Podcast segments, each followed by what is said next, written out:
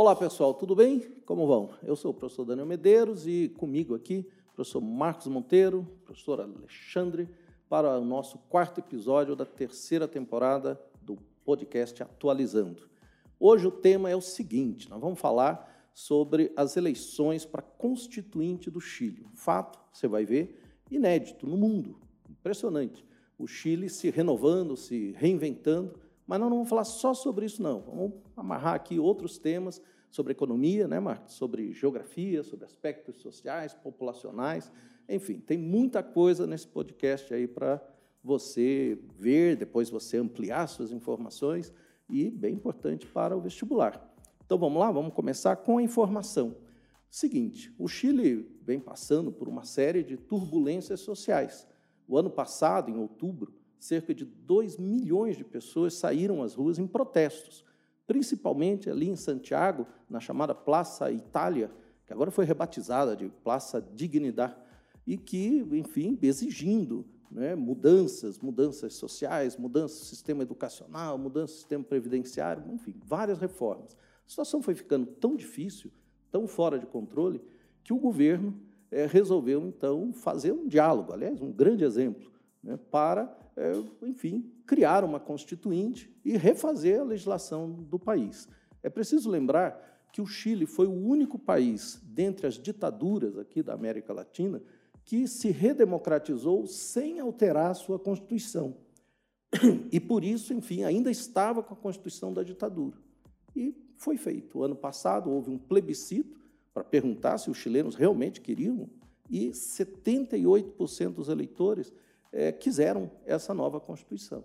E agora, no último dia 15 e 16 de maio, ocorreu a eleição para formar uma constituinte, eles chamam de Convenção Constitucional, com 155 membros que terão um ano para elaborar um novo texto constitucional. Bom, eu queria passar aqui a palavra para o Monteiro perguntando o seguinte. Antes, deixa eu informar vocês.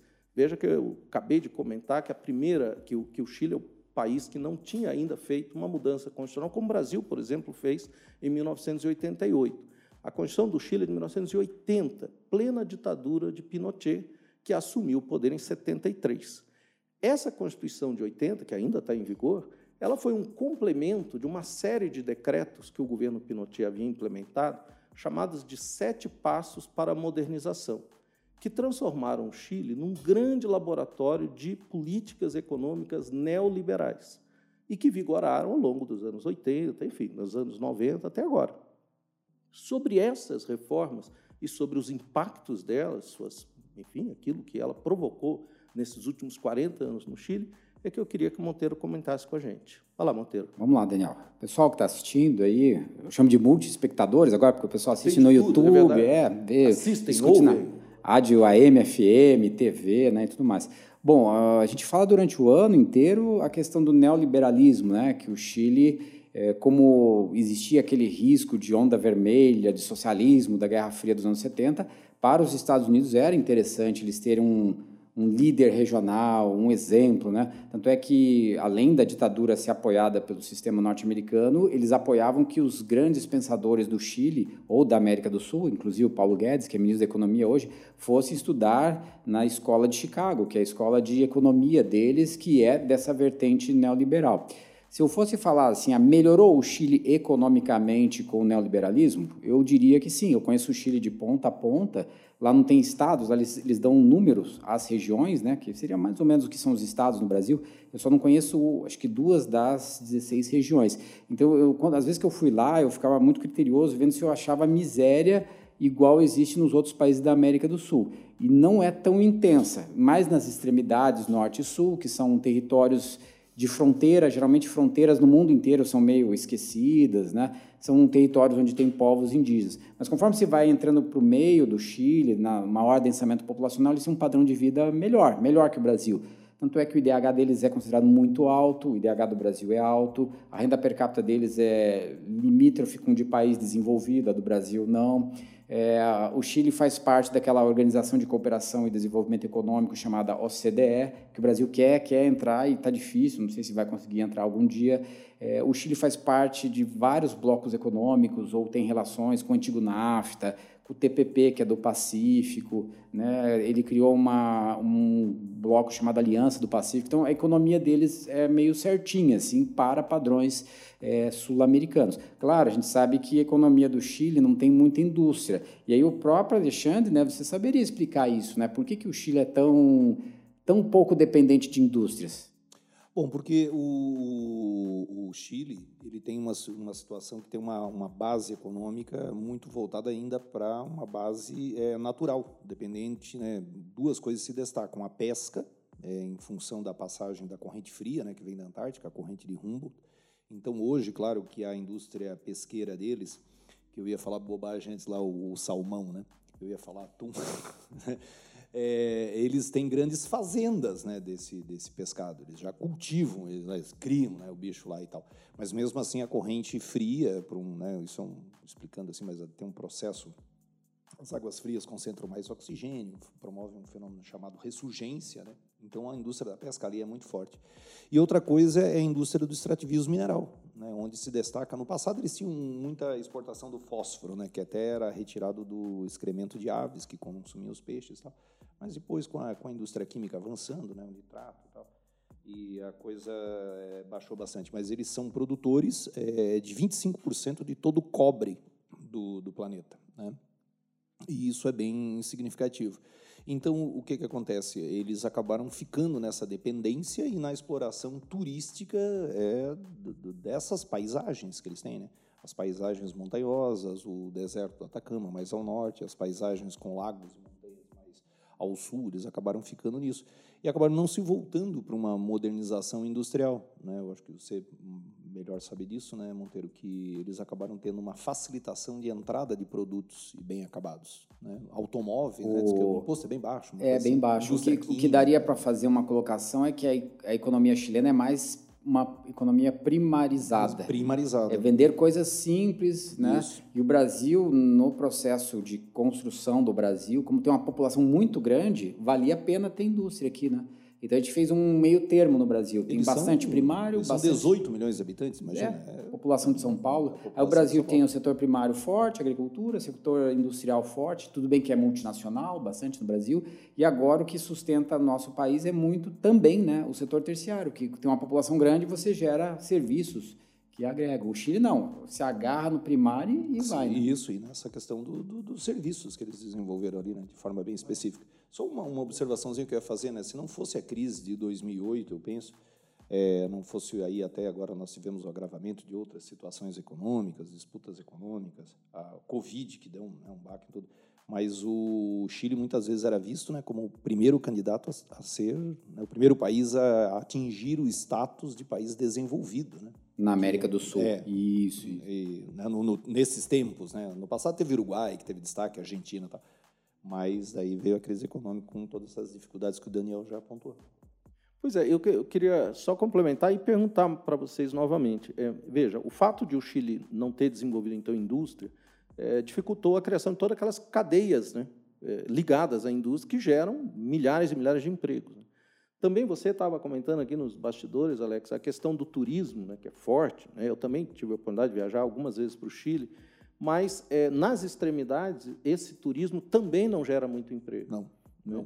Então, é, a, a, atividade econômica, se por um lado trouxe desenvolvimento, né, e também é visível, tive essa oportunidade também de conhecer, mas por outro lado, ela, principalmente para gerações mais novas, né, ela vai criando uma apreensão muito grande, né, porque não há criação de novos empregos, é, não, não, há é, investimentos é, justamente porque é um, é um Estado que privatizou-se, né? também não há investimentos na área social propriamente dita, educação pública, por exemplo, educação gratuita, é, tudo isso vai criando uma tensão nos setores que permaneceram empobrecidos, principalmente as populações indígenas, e é muito importante saber que no Chile 12% da população são considerados índios, são 10 povos indígenas, o povo mais assim, predominante são os mapuchos, que correspondem, também um pouquinho no norte, eles correspondem a 78% desse total, e depois diversos outros povos indígenas. E, e aqui né? é meio por cento, né? Pois é, então você vê, 12% é, é expressivo. E eles habitam exatamente as áreas mais empobrecidas, aquelas que, que mesmo as reformas não atingiram. E a população jovem, temerosa né, do futuro. Exatamente esses dois grupos, os jovens e as populações indígenas que capitanearam essas manifestações. Né? E essas manifestações muito ruidosas, de rua, permanentes, lembram um pouco as grandes manifestações lá que ficaram conhecidas como a Primavera Árabe, esse movimento de que eles ocupavam as praças, permaneciam nas praças, também aquele o 99% lá, não se lembra como é? Catraca, é, o Pula Catraca. É, é, Mas também lá nos Estados Unidos, que eles acamparam. Ah, tá. né? o, Enfim, Wall Street. Né, é, o Clube Wall Street. Aqui nós tivemos o, o, em 2013, mas duraram, foram poucos dias. Né? Essas é, envolveram realmente, mas aqui também foram muito intensas. Enfim, e isso acabou levando a essa proposta agora de uma, enfim, revitalização ou uma recriação do Estado chileno. É, essa eleição dessa constituinte, só para se ter uma noção, nós estamos elegendo 155 pessoas. Duas novidades. Primeiro, as pessoas que se candidataram não podiam estar vinculadas a cargos públicos. Então, uma, uma constituinte exclusiva do cidadão. Segundo, ela é paritária, é a primeira constituinte no mundo em que metade dos constituintes são mulheres, metade são, são. Na verdade, ainda eu fiquei com essa curiosidade, porque 155, né? Não, os homens levaram uma pequena unidade, 78 homens, 77 mulheres. E, pela primeira vez, esses povos indígenas terão representação. 17 cadeiras foram destinadas à população indígena. É, e a surpresa na eleição, que foi agora, 15 e 16 de maio, é que, bom, ainda um outro detalhe: o voto é facultativo, e é possível o voto independente. Não é como no Brasil, não sei se você sabe, no Brasil, se você quer se candidatar, você tem que estar pelo menos há um ano filiado a um partido político. Lá não, qualquer pessoa pode se candidatar. E, olhe só, das 155 vagas, só 50 estiveram vinculadas aos partidos. 105 ou eram os indígenas, que eu já comentei, ou eram candidatos independentes, ou eram candidatos ligados a comunidades comunidade de bairros, comunidades eh, profissionais, comunidades de temas. Né? Então, uma, assim, o Chile se apresenta agora com uma oportunidade, seja de mudanças muito expressivas, seja de desafios, né?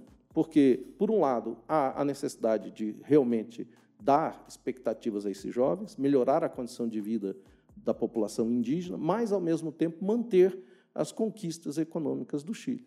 E eu queria é, perguntar a vocês, né, vocês dois, é, como é que vocês veem isso? Quer dizer, é possível conciliar é, os, os, apelos, né, as exigências de educação pública, uma previdência mais humana, é, um sistema de saúde mais, é, enfim, genérico, como é o nosso SUS, mas também com políticas de, enfim, de liberdade de economia, de diminuição de Estado.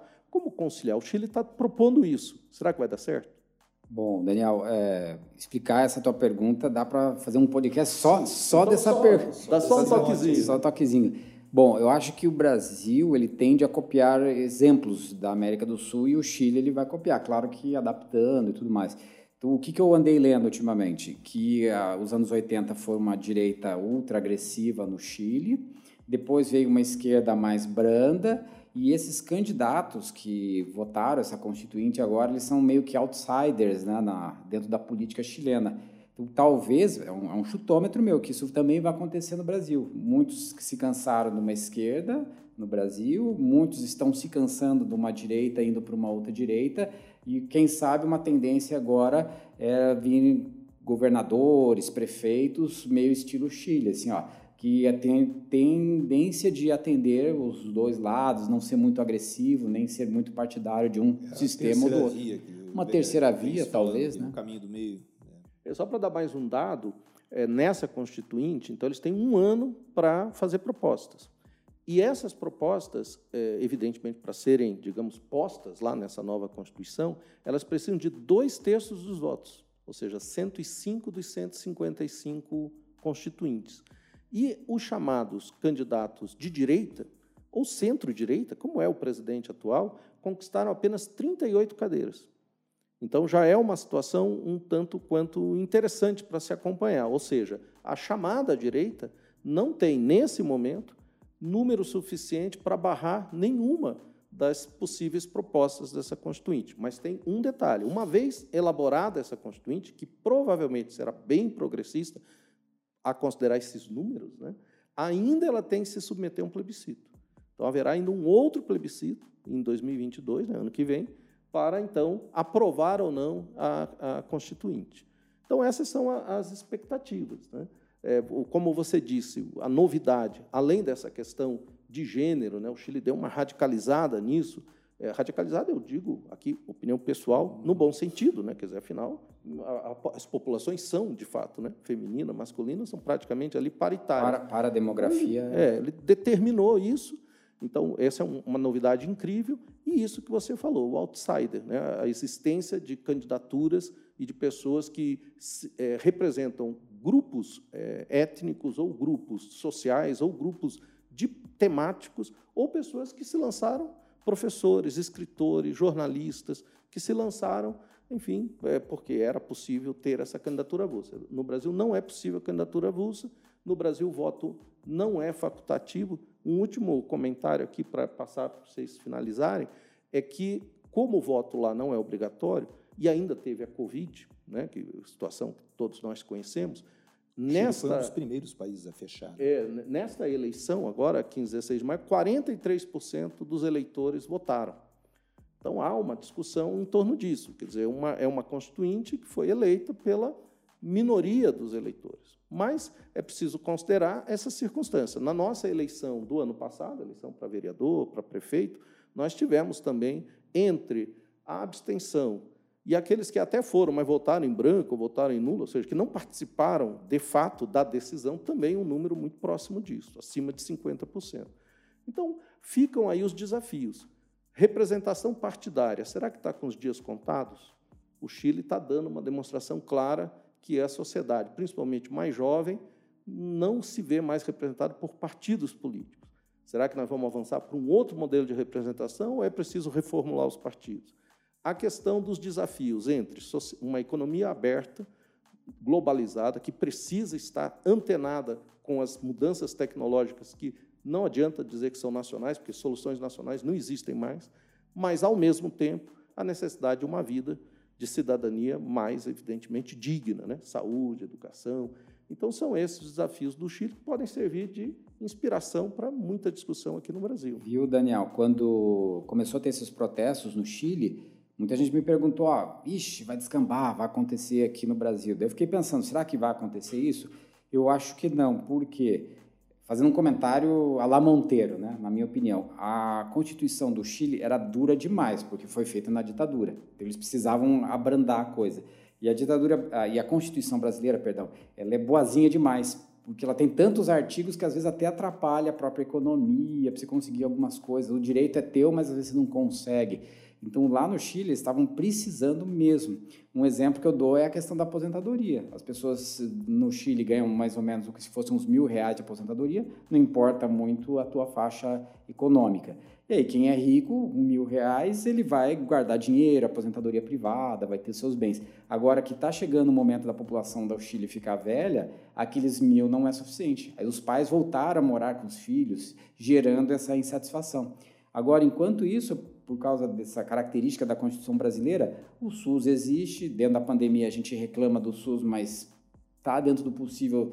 E assim, eu acho que atendendo muitas das expectativas no processo pandemia, de pandemia, é, nós temos o sistema de aposentadoria que tem um teto de mais ou menos 5, 6 mil reais. Não é todo mundo que ganha isso. Então, o Brasil, eu falo assim, tem seus problemas, mas eles nunca deixam explodir. A Constituição não permite que o balde transborde, enquanto no Chile aconteceu isso, de transbordar mesmo. É, eu, eu, eu, eu noto que o Chile, é, e, por isso que eu acredito que a experiência do Chile deva ser observada, e como você disse, pegar o que tem de melhor ali, né? Porque nessa tentativa de um neoliberalismo avançado, eles acabaram se tornando omissos, né? Daí é o que você falou, o cara é, era para poupar dinheiro para aposentadoria, mas ele não tinha condições. Hoje a aposentadoria dele é pequena. Aí privatiza a educação com qualidade, mas hoje ele não tem como pagar, né? É, e houve, por exemplo, a depreciação de imóveis que as pessoas têm, não conseguiram cuidar ao longo da vida, aquela situação toda. Então se tornou bastante, bastante difícil, né? Então, é, justamente lá, vamos falar assim, a, a, bomba explodiu porque realmente as pessoas chegaram a um limite. É diferente do que é diferente do que acontece aqui. E aí a, a, eles têm todos esses desafios a partir de agora, né? Modernizar, fazer essa nova experiência aí com o pessoal que não é ligado a partidos. Outra situação é modernizar a própria economia, né? Que, por exemplo, a, a questão da, de, de, exploração de cobre sempre teve uma agressão ao meio ambiente muito significativa. E vai acabar, né? É, vai. e tende, outros condutores estão né, chegando. É, a, a, situação da Covid, se se prolongar muito, muito tempo, né, o turismo vai ficar afetado de forma muito, muito séria. Equipamentos, tudo, né? Prática das pessoas ali. Então, o Chile tem desafios bem interessantes para a gente acompanhar. E, e pra, como você disse, a gente observar, porque muitas das coisas também são problemas nossos, né? Bom, vamos encerrar esse programa é, lembrando né, que o Chile foi então o tema desse nosso podcast. Ele não é a primeira vez que ele é laboratório para o mundo. Né? Já foi em 1970, quando elegeu o primeiro governo socialista do mundo, o governo do Allende, que depois um foi, voto, foi derrubado, direto, né? eleição é, democrática pelo voto, né? uma, uma coalizão de, de centro-esquerda, é, mais de esquerda, né? É, com apoio dos comunistas, inclusive. Depois viveu essa experiência neoliberal nos anos 80, antes ainda do governo Reagan, do, governo, do governo da Margaret Thatcher, e agora vive essa nova experiência é, com a população, é, enfim, civil, produzindo as leis é, do Estado. Vamos esperar, vamos aguardar, não só porque é importante para nós, mas também pode cair no vestibular. Né? Então, me despeço aqui, agradeço Alexandre mais uma vez, Beleza. Monteiro e a todos Obrigado, vocês né, que ouvem, que vêm, e até o nosso próximo podcast atualizando. Grande abraço, pessoal.